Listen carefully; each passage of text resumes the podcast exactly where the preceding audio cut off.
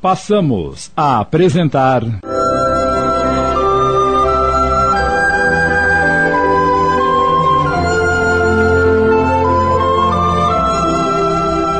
Pedaços do Cotidiano. Psicografias de Zíbia Gaspareto, adaptadas por Sidney Carbone.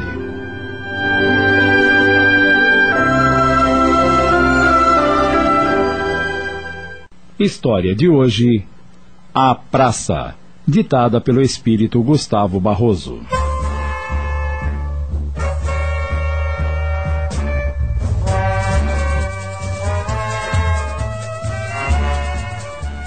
Empertigada e séria, Marieta, sentada no banco da pracinha de uma cidade do interior, permanecia ali todas as tardes, sobraçando com dignidade seu volume encadernado de verde escuro. Óculos sob o nariz, no braço fino a bolsa de couro marrom, que apesar de muito usada ainda conservava o brilho delicado, sempre conseguido com a graxa de sapato. Vestia traje clássico que jamais entra em desuso, principalmente para pessoas de certa idade. Aposentara-se aos 60 anos, depois de trabalhar por quase 40 nos escritórios da Estrada de Ferro.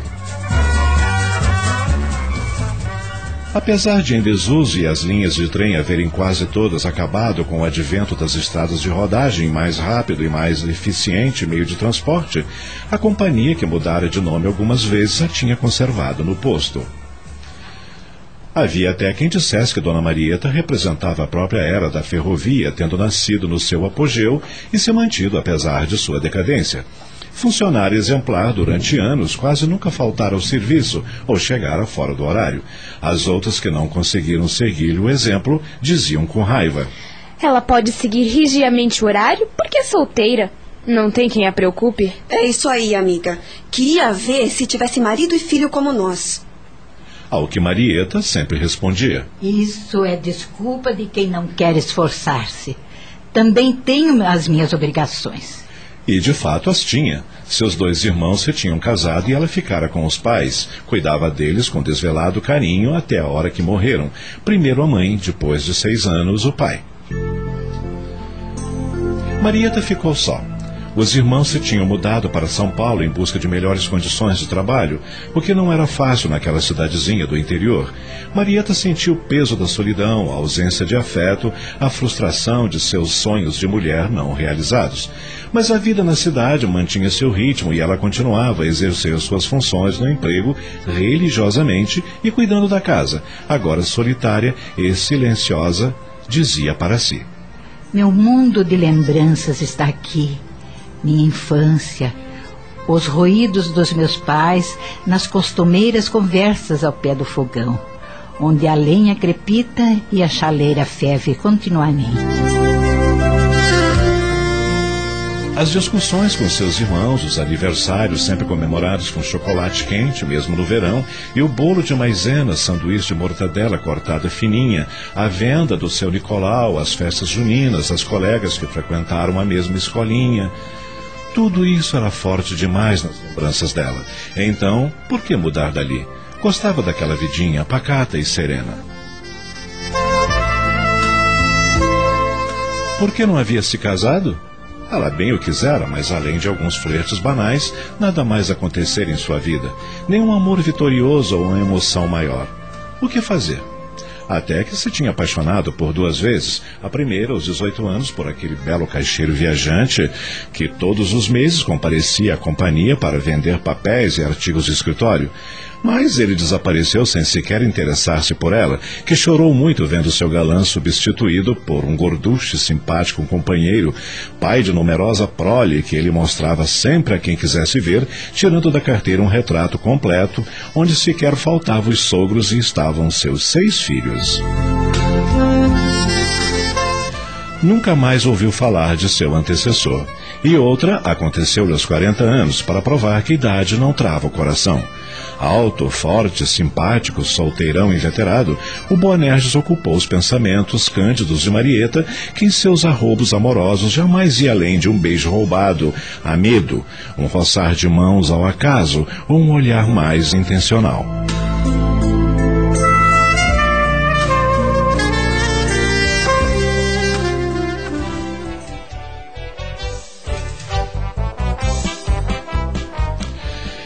Quando encontrava na praça, sentado a ler o jornal depois que saía da repartição onde trabalhava, tremiam-lhe as pernas e o coração saltava-lhe no peito como querendo sair pela boca.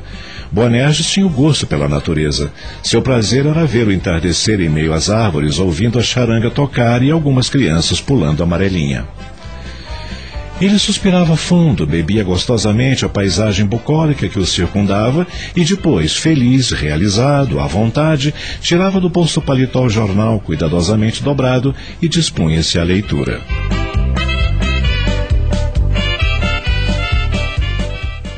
Só quando a noite caía, a escuridão dificultava-lhe a visão é que ele repunha o jornal no bolso e, respirando gostosamente, tomava o caminho de casa.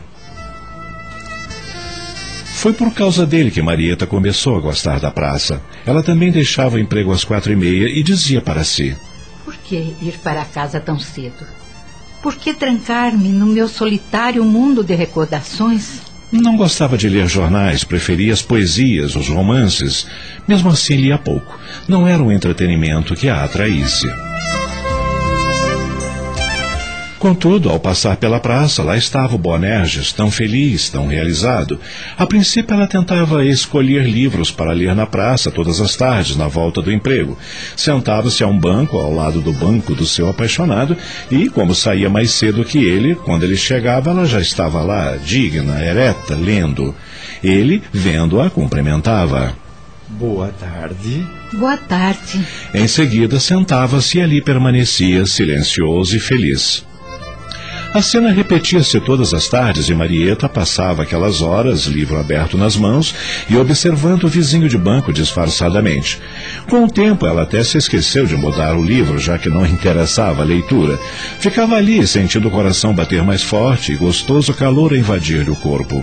Algumas vezes conversavam, mas eram coisas banais, como. A tarde hoje está linda. É verdade. O céu está tão azul.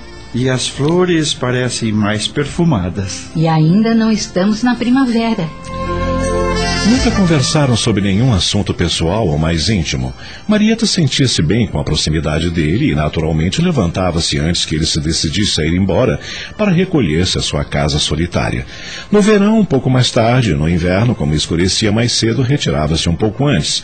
Não ficava bem, pensava ela, deixá-lo ir-se primeiro, e era tão pontual nessa atitude que, aos poucos, ele se foi habituando a esperar que ela se fosse para ir-se, por sua vez, depois de cinco ou dez minutos.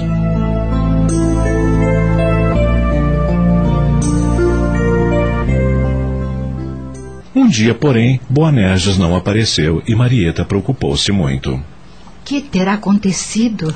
Nervosa, foi à venda do seu Nicolau e telefonou para a repartição, onde sabia que ele trabalhava, e descobriu que ele estava afastado por motivo de saúde. Teve vontade de visitá-lo, mas. Não, não fica bem. O que as pessoas não dirão se me virem chegar à casa de um homem? Não, não. Melhor tirar essa ideia maluca da minha cabeça. Durante vários dias esperou ansiosa que ele aparecesse na praça e nada do Boanerges. Ela olhava o banco ao lado do seu e rezava para que Deus lhe devolvesse a saúde.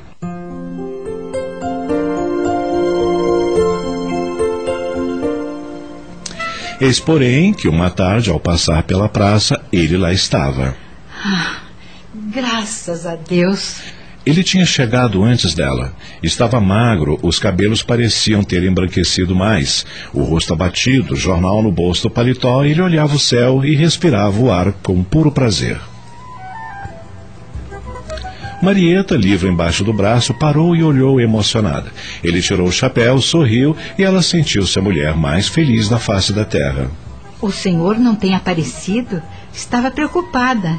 Eu estive muito doente, por isso resolveram me aposentar. Agora não trabalho mais. Marieta sentiu um baque no coração. Então, quer dizer que o senhor não virá mais à praça? Estamos apresentando.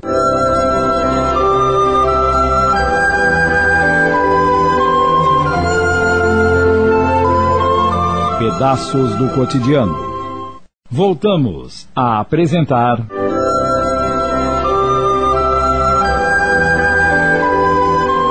Pedaços do cotidiano. Psicografias de Zíbia Gaspareto adaptadas por Sidney Carbone.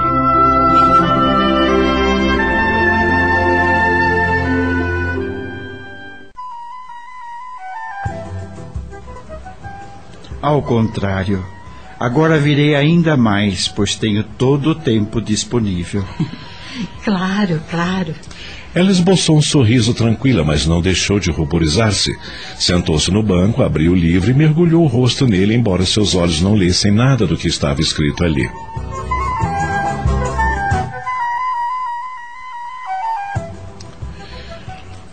E, de fato, as coisas se modificaram. Sempre que Marieta chegava, o Boanerges já estava lá e ela, depois de cumprimentá-lo, sentava-se e reabria seu livro religiosamente. Às vezes ele a interrompia, pois acreditava que ela estivesse lendo, dizendo displicentemente: Está muito quente hoje. Ao que ela respondia com satisfação. É provável que chova durante a madrugada. Alguns anos se passaram.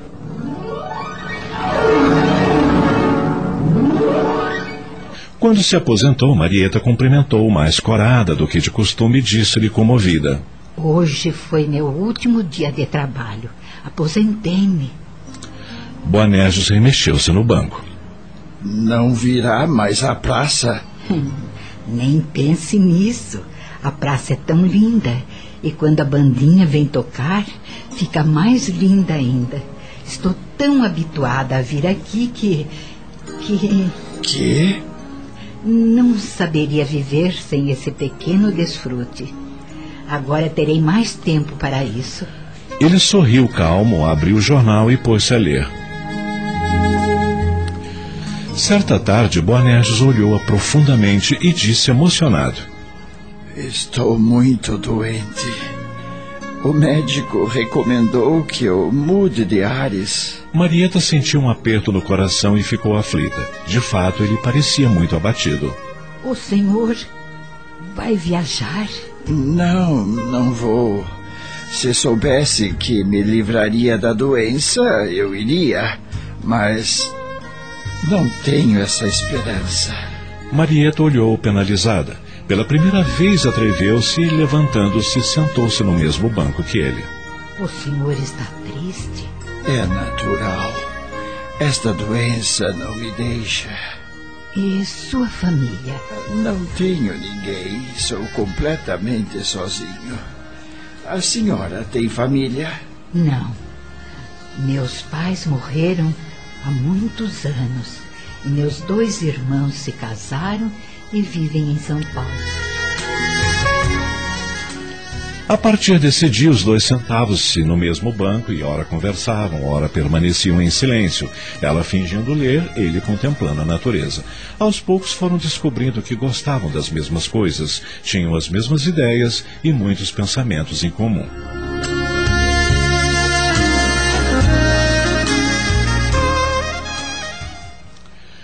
Um dia, Boanerges não apareceu na praça, nem no outro e nem no outro. Será que ele não está passando bem? Desesperada, ela decidiu-se. Aprontou-se e foi à casa dele. E o que temia aconteceu. O Boanerges estava muito mal, estendido no leito, rosto pálido, corpo trêmulo. Ela assustou-se ao vê-lo naquele estado e disse: Estranhei sua ausência na praça e desconfiei de que não estava passando bem. Por isso vim fazer-lhe uma visita. Dona Marieta, eu. Eu estou muito mal. Deus é grande e o senhor vai ficar bem. Diariamente Marieta visitava o enfermo, mas ele não melhorou. Uma noite, entre um achaque e outro, num momento de calma, ele tomou as mãos delicadas dela e disse comovido: Sei que meus dias estão contados, mas não quero morrer sem, sem fazer-lhe uma confissão. Fale, senhor Boanerges. Marieta, nós nos conhecemos há, há muitos anos, não é mesmo? É verdade.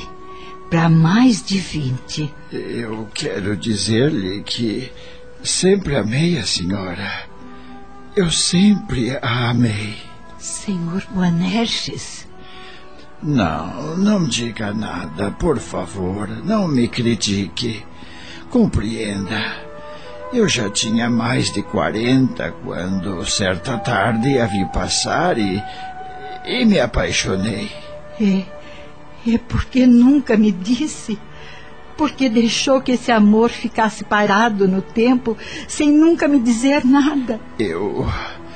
Eu me sentia velho demais. Tive vergonha. Mas. Vergonha por quê?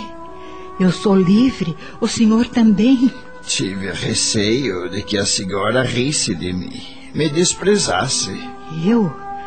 Rir do senhor? Eu que estremecia quando o senhor passava. Que sonhava com o senhor todas as noites, esperando que essa declaração acontecesse se pudesse imaginar o esforço que eu fazia para não deixar transparecer o rebuliço que ficava meu coração quando me dirigia a palavra para dizer frases tão curtas e banais. Oh, Senhor Boanerges, por que se calou durante mais de vinte anos? Quanto tempo perdido, não é mesmo? E quantas horas de solidão e angústia. Podíamos ter vivido anos de intensa felicidade. Compreenda. Na nossa idade. O coração não tem idade, senhor Boanerges. É, a senhora tem razão. Estou arrependido. Mas agora é muito tarde. Nunca é tarde. Ficarei ao seu lado o maior tempo possível. Cuidarei da sua saúde e um dia construiremos a nossa felicidade. Não se iluda tanto. Eu tenho fé em Deus e Ele há de permitir que ainda sejamos felizes. Mas, apesar da dedicação de Marieta, o Boanerges partiu alguns dias depois, demonstrando mais puro amor.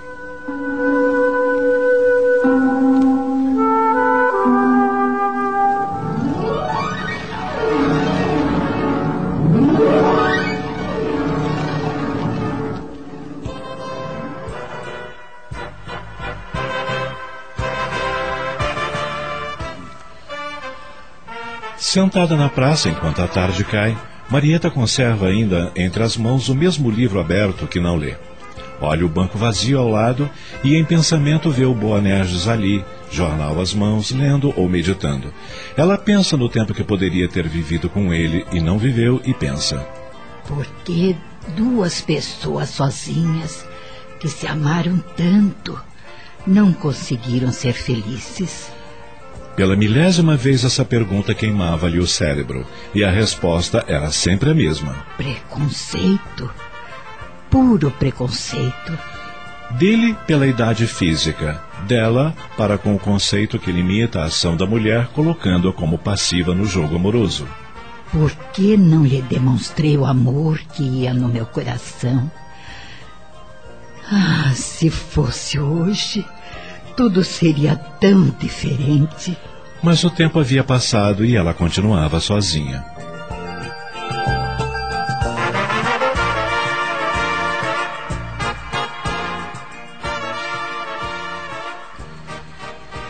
Uma tarde ela estava no banco da praça e de repente surpreendeu-se.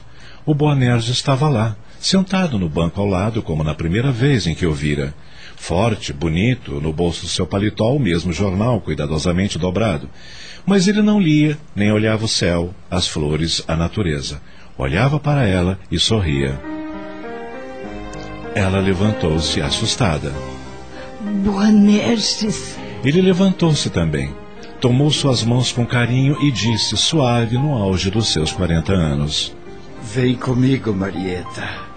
Vamos ser felizes. Ela não titubeou. Achegou-se mais a ele e encostou a cabeça em seu peito. Suas pernas tremiam de emoção e seu coração batia tanto que parecia sair-lhe pela boca.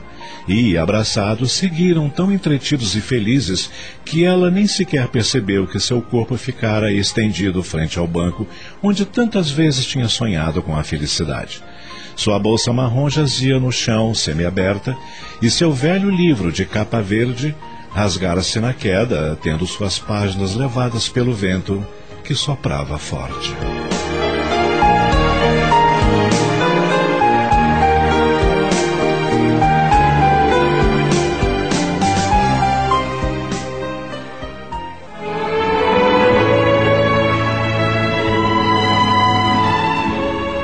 A grande e bela lição que este relato nos apresenta é a continuidade da vida além da morte do corpo físico.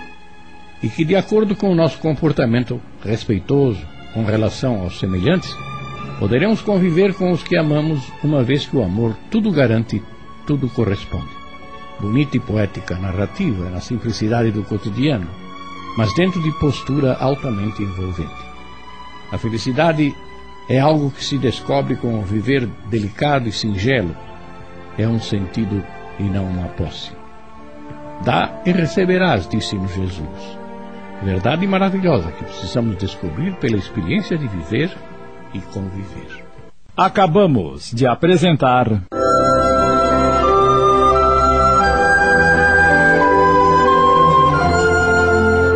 Pedaços do Cotidiano. Cinco histórias psicografadas por Zíbia Gaspareto, adaptadas por Sidney Carbone.